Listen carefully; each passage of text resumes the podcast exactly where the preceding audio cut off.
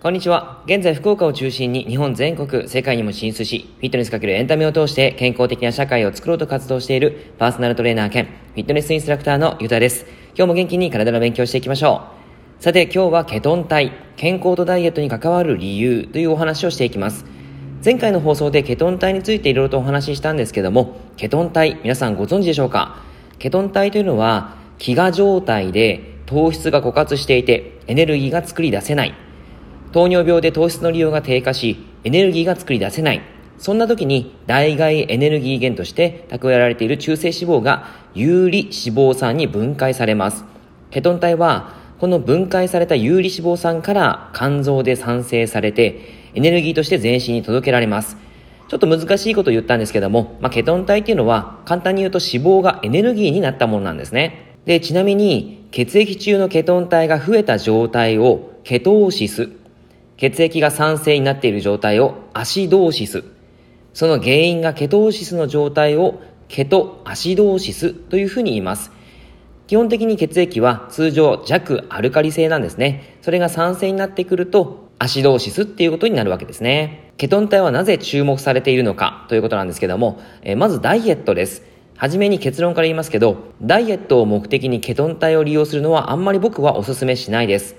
なぜなら、糖質をなしにしなければいけないからなんですね。ケトン体出すためにはやっぱりその糖質を食べてしまうのが良くないわけなんです。そうなってしまうと、まあそもそも続けられないですよね。あの、続けられる方は続けられるかもしれないんですけど、僕は無理です。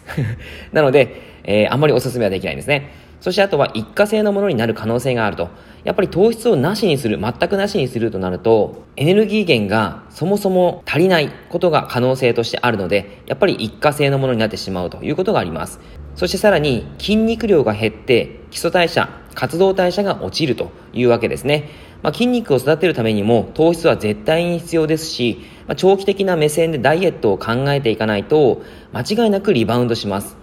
ファスティングなどもダイエットを目的にするのであればお勧めしないんですね。僕の考えではあるんですけども、ダイエットは食べて痩せる。これが鉄則です。で、ちなみにちょっと宣伝なんですけど、えー、今僕の方でオンラインダイエットっていうのがやってます。1ヶ月3キロダイエット部。この第4期がスタートしていくんですが、スマホ1台でできる一生もののダイエットですね。参加されたメンバー全員がダイエットに成功して、感動感謝のメールをいただきます。これやりましょう、あれやりましょうという受け身のダイエットじゃなくて、自らダイエットをやるという自分らしいダイエット法を見つけられることが最大の特徴なんですね。えー、今回は11月の23日あたりからスタートしようかなとは思っているんですけども、またその内容はブログであったりとか SNS の方でお伝えします。よかったらぜひ詳細を見てください。内容に戻ります。今度はアルツハイマー型認知症。これに効果があるのではないかと言われています。はじめに言っておきますが、病気などについてはあくまでエビデンス、根拠とか裏付けですね、を学んだり調べた上で言っていますが、人の体はまだまだ分かっていない部分が多くて、これが完全に正解ですっていうふうには言えないんですね。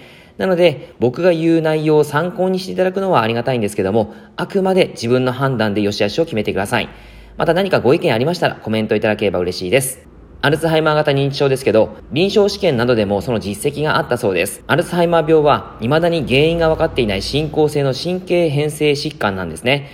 動脈硬化などが進んで、タンパクの異常な沈着が脳の至るところで起こったりとか、それによって神経の細胞がうまく機能できなくなったりとか、そして海馬、側頭葉、前頭葉の萎縮が起こってくるというような病気なんですね。で、アルツハイマー型認知症では、貴重な脳のエネルギー源であるブドウ糖神経細胞が取り込めなくなるんです。そうすると、どんどん栄養を失っていって、脳が萎縮するしかなくなってくるんですね。そんな時にケトン体がどう作用できるのかというのが一番ポイントなんですけども、実は MCT オイルに含まれる中鎖脂肪酸が速やかに肝臓でエネルギー源となって脳神経細胞に取り込まれるということが分かっています。前回 MCT オイルの話をしているので、もし聞いていない方がいれば、その内容を聞いてみてください。